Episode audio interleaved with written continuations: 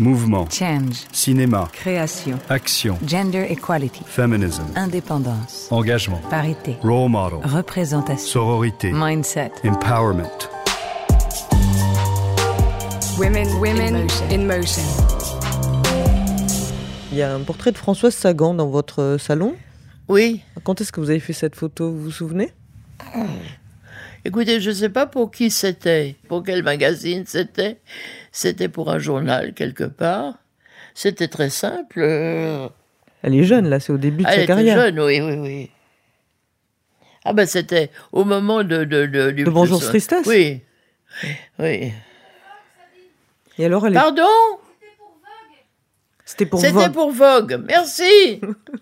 Elle est merveilleuse. C'est votre dis. assistante? Ah oui. Elle sait tout. tu sais pas l'année?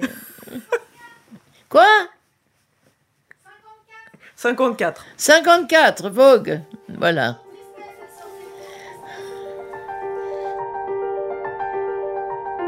Nous sommes en 2020 et l'égalité femmes-hommes n'est toujours pas d'actualité dans le monde de la culture ou dans celui de la photographie dont nous allons parler plus spécifiquement aujourd'hui.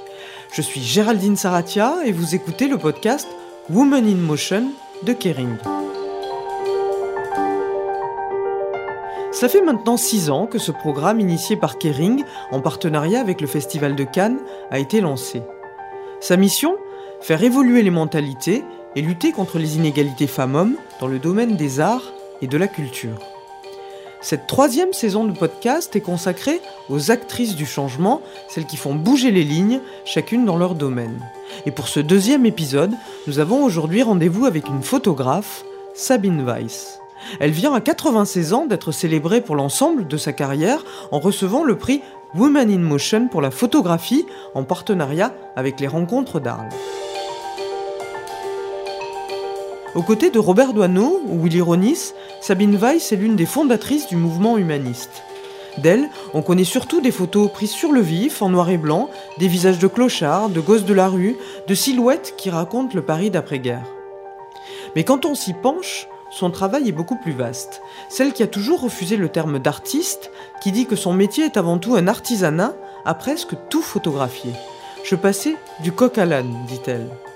Des gosses de la rue donc, mais aussi des artistes, amis de son mari qui était peintre, tels que Miro, Giacometti ou Niki de Saint-Phal. Et aussi beaucoup de futures stars, telles que Françoise Sagan, photographiée pour le magazine Vogue, Brigitte Bardot ou encore Anna Karina. Elle a également voyagé à travers le monde et réalisé, à partir du milieu des années 50, de nombreux reportages pour des magazines américains tels que Holiday ou Life.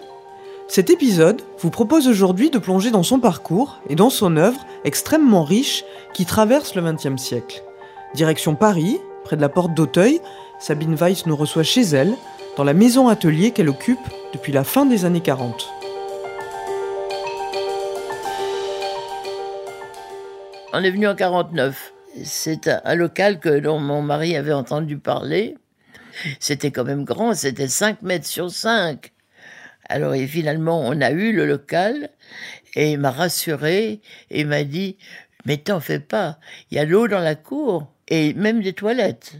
Et voilà, et ben, on est allé là, on était très heureux. Vous viviez ici aussi, même quand ça faisait 5 mètres sur 5 Ah non seulement je vivais, mais mon mari qui était peintre peignait, moi qui étais photographe, j'avais une chambre noire. Ah oui, c'était assez mémorable. On sortait beaucoup la nuit, on allait se promener, on découvrait le- tout le quartier, des terrains vagues, des... Vous aimiez beaucoup faire des photos la nuit, comme ça, en vous promenant? Oui, Vous preniez quoi en photo, par exemple? Mon mari par exemple, mon mari ou... ou euh, c'était toujours, presque toujours avec des personnages. Dans l'ensemble de mon travail personnel, il y a toujours les enfants, les paumés, les, les, les scènes de la rue, quoi. J'aimerais qu'on revienne un peu à- en arrière, à vos débuts, à ce qui a déclenché un peu le, votre désir de photographie. Et j'ai l'impression chez vous que ça a avant tout été euh, l'appareil, la machine. Je me suis acheté un appareil, j'étais en, voyage à Paris, et j'ai dû acheter ça dans un lieu vraiment un, un uniprix ou je ne sais quelle chose, très très modeste. je devais avoir 11, 10 ans, ou je sais pas, enfin j'étais petite. Un appareil, petit appareil en bakélite noir qui euh, avait des, des grandeurs de film qui n'existaient plus après. Bon, je me suis acheté ça et j'ai fait de la photo. Et j'ai même dans un album des photos que je classais, que je gardais. Et ça, c'est mon premier. Il y a écrit mon premier film. Et vous vous souvenez ce qu'il y a dans ce mon premier film? Comme- Ah oui, oui, oui, parce que on l'a même mis, il est même dans un livre là. Il y a, il y a quoi comme type d'image? Qu'est-ce que vous aviez Oh ben non, il y avait une photo de moi que quelqu'un d'autre avait pris. Il y avait une photo de ma maman et une photo d'une tortue. Peut-être ma sœur aussi, je crois. Votre maman, elle vous emmenait euh, beaucoup voir des. Elle aimait beaucoup la peinture. Ma mère, oui. C'était des jeunes filles de, de bonne famille qui ne travaillent pas, qui n'avaient pas de métier, sauf qu'elles étaient infirmières quand il y avait un- une guerre. Alors, m'a- m'amenait beaucoup dans les musées, dans les, les églises, euh, partout, voir la- les architectures, les choses. Ouais, ça, ça a dû éveiller votre œil aussi, ça d'une façon. Oui, oui, mais de, de côté de mon père aussi, on aimait bien la peinture. Je n'aimais pas les, les- la scolarité beaucoup. Et un jour, j'ai une, une amie, j'habitais Genève, et j'ai une amie qui me dit, je vais à Lucerne pour un, un concert. euh, euh, c'est une maison, une ville où il y a des très beaux concerts chaque année. Elle connaissait un des chefs d'orchestre. alors, je dis, ben, j'ai avec toi. On s'est embarqué pour Lucerne. Et c'était très marrant parce que le, chef d'orchestre recevait des, fleurs en, fin de concert. Il savait pas qu'en faire, alors il nous les donnait. Mais nous, on était à l'auberge jeunesse et donc euh, on savait pas qu'en faire. On les mettait dans la cour, dans le bassin. c'était, bien. Bon. L'ami étant parti euh, en Italie ou je ne sais plus où, j'ai dit bon, bah, alors je vais continuer sur Zurich.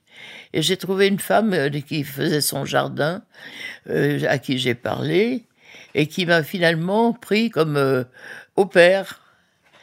Mais au bout de neuf mois, j'ai dit c'est très gentil. Son, il m'appelait Petite Abeille, Binchen, Petite Abeille, parce que j'étais très active. Bon, je me suis dit quand même, qu'est-ce que je vais faire de ma vie? Mais comme je faisais déjà des photos, par-ci par-là, des reproductions de tableaux, des photos d'enfants, de, un, un peu de tout, j'ai dit, tiens, ben, je serai photographe. À l'époque, c'était perçu comment de devenir photographe? Ben, je crois que mon père, il était du genre euh, simple, optimiste, euh, gentil. Donc, il a dû penser que si j'avais envie de faire ça, c'était une bonne idée.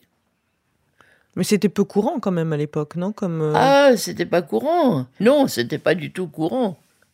pour vous, ça a toujours. vous avez longtemps récusé le, le terme d'artiste.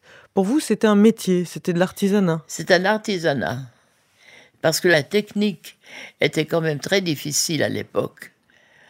D'abord, on travaillait avec des formats différents.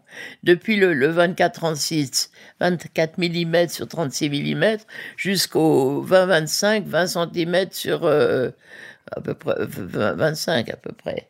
Tous les appareils différents, tous avaient des objectifs différents, tous les objectifs avaient des, des diamètres différents, donc tous les filtres qu'il fallait pour, pour toutes les couleurs, pour tous les objectifs, c'était incroyable. J'ai j'ai toujours, parce qu'on n'en fait plus rien maintenant. À vos débuts, là, vous travaillez avec quel appareil?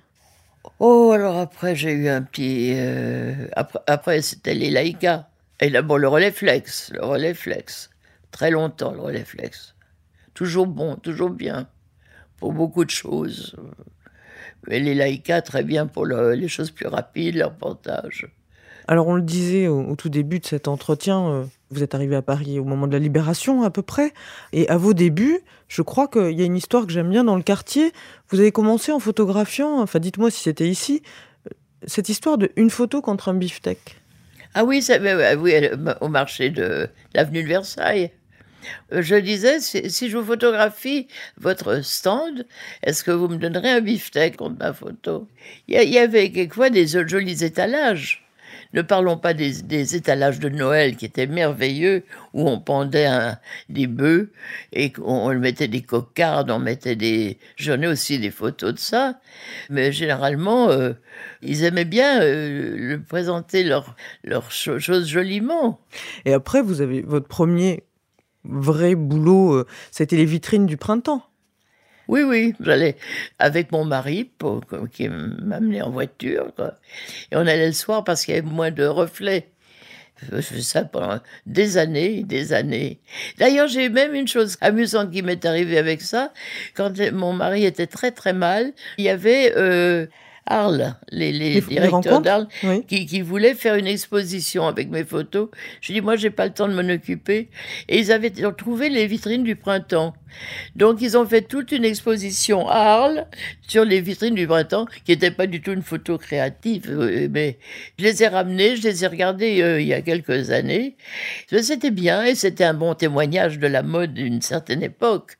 Parce que les vitrines du printemps, c'est tout un, repère.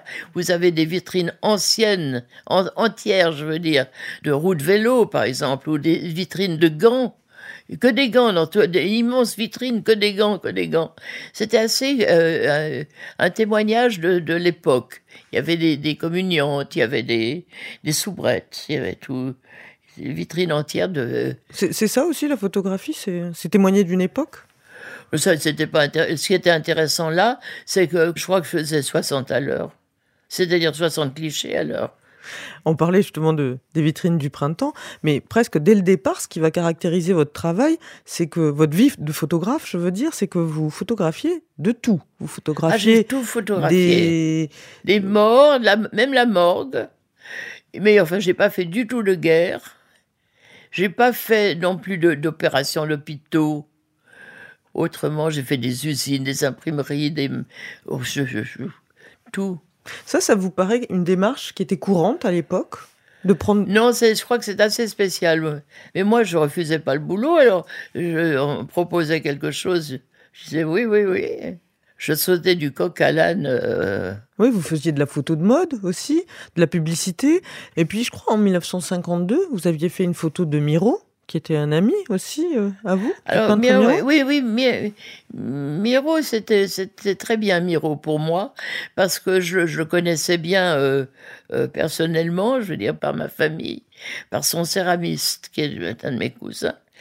la direction de Vogue sait que vous avez cette photo de Miro et vous dit elle, elle venez me voir. Elle publie la photo de Miro et me demande de venir. Et alors, je, qu'est-ce que je fais? Je prends mes photos de gosses de la rue, ce que je photographiais beaucoup à l'époque.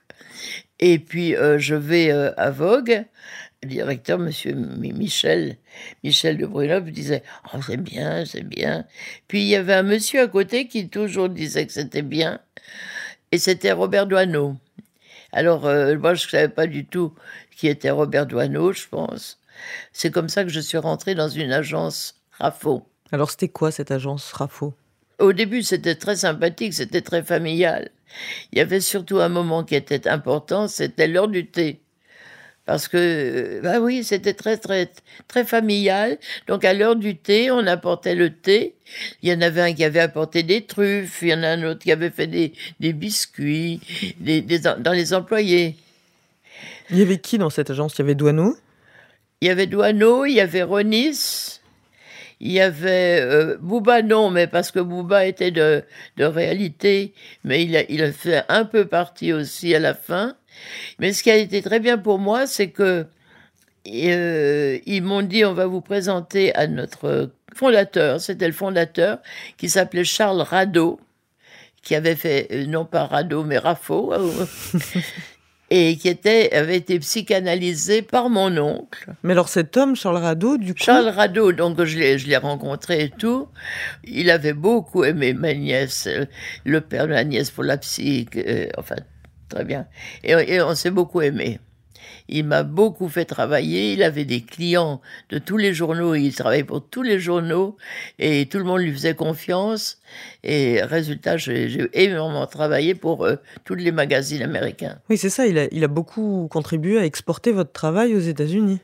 Oui, enfin, c'est moi qui exportais là-bas. Mais il vous a oui, aidé oui. à vous faire Ah connaître. oui, oui, j'ai- j'étais, j'ai beaucoup travaillé pour euh, Ho- Holiday, euh, Newsweek, euh, Time, euh, Life, enfin, Food and Wine, enfin, des quantités de revues très régulièrement. Les États-Unis, c'est aussi le premier pays euh, dans lequel vous avez été exposé dès les années 1954, oui, 55. Moi, Art Institute of Chicago, ça me semblait une petite, une petite institution. J'ai pas pas été beaucoup attention. C'est plus tard qu'on m'a dit, mais c'était très honorifique. Puis j'ai aussi au moment avec d'autres euh, photographes. Heureusement qu'ils étaient très consciencieux et m'envoyaient des photos de mes expositions et de mes choses. Donc je savais que ça avait vraiment eu lieu et je les ai retrouvés quand j'étais à Chicago avec mon assistante naturellement. Euh, on est allé au musée, on- ils avaient étalé toutes les, photos pour montrer qu'ils les avaient toutes et toute la correspondance. Ça m'a beaucoup amusé parce que euh, il y avait toute la correspondance que faisait mon mari puisque lui était américain, c'est lui qui tapait les. Moi j'étais nulle en anglais, c'est lui qui tapait les lettres et il tapait ça sur une très très vieille machine euh, de mon père qui tapait très très mal. Il y avait des, des, des loupés de, de lettres et tout. Malheureusement, j'ai plus la machine parce que un jour, Niki, euh, Niki de Saint-Phal, que, qui, Que vous est- avez photographié aussi. oui, bah, on était surtout très amis. On était amis parce qu'un jour, un, ami de mon mari arrive et dit Écoute, est-ce que est-ce que tu pourrais pas t'occuper d'une jeune femme qui sort d'une maison où elle n'était pas très bien? Tu pourrais pas t'en occuper, lui faire faire quelque chose? Ah oui, alors elle est venue et, et- mon mari lui a appris à dessiner. Enfin, elle l'a fait, l'a encouragé à dessiner. Et qu'est-ce qu'elle a fait à la, à la machine alors, Niki Et là, je sais pas, elle- on lui donnait des choses pour mettre dans des sculptures, pour, euh, je sais pas ce qu'elle en a fait. Elle, peut-être rien du tout. Vous voulez dire la, la machine à écrire a elle était partie chez Niki. elle est- la terminée dans une œuvre de Niki peut-être. C'était soi-disant ça, oui. Alors, vous parliez de, de l'agence euh, de Douaneau, de Ronis, de tout- toute cette photographie humaniste à Oui. laquelle vous avez été, vous, dont vous avez fait partie, vous aussi. Euh, Qu'est-ce que ça veut dire pour vous ce terme humaniste? Humaniste. C'est évidemment ce qui me touchait quand même. C'était l'humain. C'était pas la forme d'une chose, ni tellement la couleur, mais vraiment euh, l'humain. Je crois que euh, c'est ce que j'ai photographié le plus. Il y a peu de photos où il n'y ait pas un humain, enfin. C'est pour ça qu'il y a des, des pauvres, des clochards. Mais photographier des gens qui manquaient comme ça de, de visibilité, de représentation, c'était quelque chose qui vous plaisait? Vous disiez, j'ai photographié des paumés, des clochards, des gamins des rues, des... c'était quelque chose qui était important? Mais c'était un témoignage de, de, de, ce que, de ce que je voyais. Vous saviez, je venais de la Suisse, bien propre, à Genève. Même pendant la guerre, il n'y avait pas de clochards euh, ma- malheureux euh, le long des, des rues. Non, tandis qu'à Paris, quand même, il y avait des clochards qui cochaient toutes les nuits au même endroit. Je savais, je lui pense encore maintenant quand je passe euh, à certains endroits où il y avait des clochards qui, qui dormaient. Parce qu'il y avait une bouche de chaleur. euh, Dans votre travail, il y avait quelque chose euh, sur le vif, toujours. Oui, oui, très, très sur le vif. Et à l'époque où vous faisiez des photos comme ça, euh, à l'époque de vos débuts euh, à Paris, je veux dire, euh, est-ce qu'il y avait beaucoup d'autres femmes photographes? Écoutez, euh, est-ce que j'en connaissais à l'époque? Il y avait une galerie près de Montmartre, qui, qui avait une galerie où il y avait des photos de femmes. Il y avait des femmes. Il y avait Denise Colomb. J'étais très amie avec Denise Colomb. Pour vous, ça n'a jamais été une question, ça? D'être une femme Oui, je veux dire, dans, dans ce milieu-là, c'était, c'était pas du tout un Mais- problème. Oui, mais de toute façon, j'avais pas tellement de rapport avec les photographes. Je, je, les, connaissais pas, je les voyais pas. Très vite, j'ai eu beaucoup de travail. Alors, je, je, je, je connaissais pas les autres photographes. Moi, je voulais pas faire d'exposition. J'y te- tenais pas parce que mon mari était peintre. C'est lui qui devait exposer. Moi, euh, je voyais très bien, comme je travaillais pour des journaux, le justificatif de, de mon travail, c'était d'avoir ces, ces journaux où je pouvais voir ce que j'avais fait, les, les mises en page et tout. Alors, il y a toute une autre dimension de votre travail aussi, qui effectivement, vous en parliez, euh, ce que vous avez fait, euh, les portraits d'artistes. Là, par exemple, là, on se parle, il y a un portrait de Françoise Sagan dans votre euh, salon. Oui. Quand est-ce que vous avez fait cette photo Vous vous souvenez? Écoutez, je ne sais pas pour qui c'était, pour quel magazine c'était. C'était pour un journal quelque part. C'était très simple. Elle est jeune, là, c'est au début de Elle sa était carrière. jeune, oui, oui, oui. Ah ben c'était au moment de... De, de, du- De Bonjour Tristesse Oui. Oui. Et alors, elle est- Pardon? C'était pour C'était Vogue. pour Vogue. Merci. Elle est merveilleuse. C'est votre dis. assistante? Ah oui. Elle sait tout. tu sais pas l'année? Quoi? 54. 54, Vogue. Voilà. Elle était très, très, très simple, très agréable, très... pas de difficulté. Elle était peut-être très intimidée d'être photographiée par quelqu'un, je sais pas. Mais vous savez, le contact avec les célébrités, c'est fugitif. Hein. Pourvu qu'on arrive à voir la photo, j'ai connu des artistes, mais euh, les artistes, la plus, les gens célèbres, artistes ou hommes politiques, on ne tient pas la bavette, comme on dit, pendant longtemps. Vous avez photographié Bardot aussi. Ah oui, oui, oui, oui, oui, Bardot. Très gentil. Le rendez-vous était dans une boutique où elle achetait quelquefois des habits. Formidable, elle est venue en avance, par la porte de derrière. Enfin, c'était très bien. Très facile. C'est quoi un bon portrait? Je crois que ça dépend. Ça peut être aussi bien être un truc pris sur le vif que un truc euh, bien étudié calmement où, où la personne euh, est intérieure, pense calmement à elle-même, moi je ne sais quoi. Ça tout, tout dépend. Mais moi j'ai jamais été vraiment une portraitiste, je sais pas, c'était pas du tout mon Une chose, je crois que vous avez beaucoup aimé, c'est les, c'est les reportages. Vous avez pas mal voyagé pour votre travail. Oui, oui, oui. Ah oui, j'ai bien, oh, j'ai beaucoup voyagé, ça, et pas tant, ça, c'est. C'est ce que vous préfériez, le reportage? Oh oui, c'est chouette, c'est en voyage, quoi. On voyage, on, on tombe sur des choses qu'on ne connaît pas. Euh... Ah non, c'est c'est très chouette. Quand est-ce que vous avez arrêté de faire des photos? Euh, C'était avec le numérique, parce que j'aimais plus les appareils. Et maintenant, c'est formidable. Hélas, je ne sais plus m'en servir. Et ces appareils nouveaux, il y a tellement de choses que, je ne comprends rien. J'en ai fait du numérique, j'en ai fait pas mal, quelques années. Évidemment, c'est tellement pratique. euh. Mais alors, c'est drôle parce que c'était des films que je faisais, puis je donnais ça au labo. Ils me faisaient des cartes postales ou des 13-18, je sais plus quel format. Euh, eh ben, elles sont toujours restées dans des boîtes. Je ai, m'en suis pas servi. Il y a peut-être des choses intéressantes, mais il faudrait que je vois. Vous, quand est-ce que vous vous êtes rendu compte que votre travail, c'était, ou compter, c'était une œuvre artistique? Est-ce que ça a été quand vous avez été réexposé en 78 Aujourd'hui, vous voulez dire Oui, quand est-ce que vous vous êtes rendu compte que quand même vous aviez fait tout ça et que c'était, euh, que c'était incroyable? Je suis pas très sûre toujours, d'ailleurs. C'est très progressif et j'ai pas, j'ai, non, j'ai jamais pensé que j'étais arrivée, que, que, non. euh, Est-ce que l'idée de, de transmission, elle est importante pour vous? Mais, mais, mais c'est merveilleux. Je suis presque centenaire. Ça fait des photos qui, des, c'est incroyable. La rue a tellement changé. Puisque c'est la rue qui m'intéressait quand même. Quel témoignage, quel. euh, Et si je vous demande, c'est quoi votre photo préférée? La photo dont vous êtes le plus contente? Que vous ayez le prise plus contente. C'est difficile de dire quelle photo. euh, moi, je peux pas. euh, si, je, si je feuillette un livre, oui, je dis je peux. Alors, Par attendez. exemple, là, j'ai une couverture de livre. Alors voyons. Bon, ben, oui, je trouve que c'est une très jolie photo. Alors qu'est-ce qu'on voit sur cette photo Qu'est-ce qu'on voit de, de cette photo Euh, Des enfants. Un enfant et puis un autre qui rigole. Euh, je trouve que c'est très joli. Je suis contente qu'on ait mis ça. Euh, Ah, ça, c'est merveilleux. Alors, Et c'est c'est ça? ben, c'est une rue de Paris qui existe encore, qui est maintenant un peu plus euh, fer blanc que moins de bois.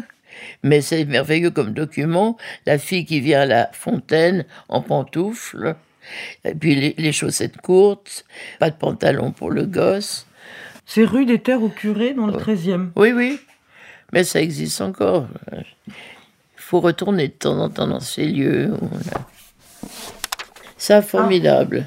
C'était quoi cette scène? Ben, c'est un, euh, les amoureux qui, euh, fascinés l'un par l'autre. Je sortais d'une galerie de peinture qui était juste là, c'était rue Jacques Callot, et euh, j'ai vu cette scène. Et c'était très difficile parce qu'il y avait une question d'éclairage, de soleil. Je tournais autour pour voir ce que je pouvais faire. Et j'avais pas d'appareil. Il fallait que j'aille dans ma voiture chercher l'appareil. Puis il y avait des gens après qui me regardaient travailler. Mais c'était difficile. J'ai tourné autour pour euh, que ça se détache bien. Et ils se sont pas aperçus de votre présence Non, mais je l'ai jamais dit. J'ai jamais dit à quelle rue c'était. Faut dire qu'elles sont très bien ces photos. Mais la photo, c'est formidable. Regardez, ça, c'est c'est quand même un témoignage d'une époque. Est-ce que ça existe encore des, des joueurs de cartes comme ça? Euh, Celle-ci, j'aimais beaucoup cette photo dans le temps. Non, j'aimerais bien, j'aimerais bien arriver centenaire quand même. C'est vrai? Oui, oui, puis j'ai une exposition prévue en 2000 2004, 24. Ah, alors donc maintenant c'est devenu euh, quelque chose d'important finalement, les expositions. Vous avez le temps d'y aller quoi. Euh, oui, euh, oui, oui. Mais non, c'est pour voir mes photos parce que c'est des photos que je n'ai plus. C'est à, Genève, pas à Genève, à Lausanne. Non, j'ai eu, eu une vie très, très heureuse. Très- je suis comblée. J'ai eu un mari, 58 ans, le même mari, adorable. Je l'ai plus, mais, c'est merveilleux. Et un boulot que, j'ai aimé, qui, qui m'a, que j'ai traîné toute ma vie. euh, hmm, très bien. C'est la fin de cet épisode, j'espère qu'il vous aura plu, qu'il vous aura donné envie de réagir, d'échanger et de partager. N'hésitez pas à nous suivre et à nous écrire sur les réseaux sociaux de Kering sous le hashtag Women in Motion ou sur le site www.kering.com pour en apprendre davantage sur le programme Women in Motion. On se donne bientôt rendez-vous pour de prochains épisodes autour de ces femmes, actrices du changement.